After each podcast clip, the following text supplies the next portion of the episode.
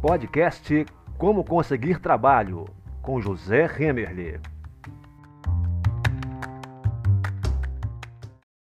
Conhece a história da formiguinha e do elefante? É assim.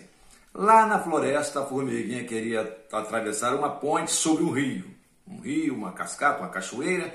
E a formiguinha estava com medo de cair daquela pontezinha, uma pinguela, uma pontezinha estreita e a, e a formiguinha estava com medo de cair.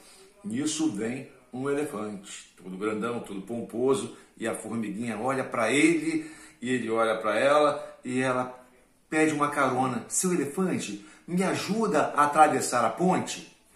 O elefante falou: Sim, claro, por que não? Suba aqui na minha tromba. E atravessou a formiguinha naquela longa ponte uh, dentro da sua tromba, tromba, em cima da sua tromba. Ao chegar do outro lado, arriou a formiguinha no chão a formiguinha olhou para ele toda saliente, toda serelepe e falou: Ah, seu elefante, muito obrigado. Percebeu como a gente balançou aquela ponte? Francamente, que formiguinha sem vergonha, não é verdade? No mundo do trabalho existe isso. Gente que só aparece na hora da foto. A hora que o pau está quebrando, serviço para lá e para cá, desafios a serem cumpridos a pessoa nem dá as caras.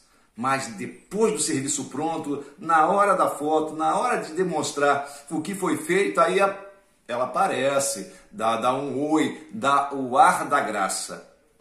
Isso não é justo, não é verdade? Não é justo para com a pessoa que está se apresentando na hora da foto, não é justo para com as pessoas que trabalharam durante o serviço. Então, preste bastante atenção.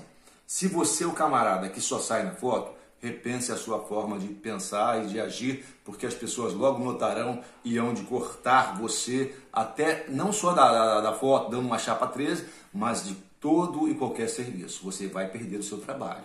Tá? As pessoas estão vendo que você só aparece na foto.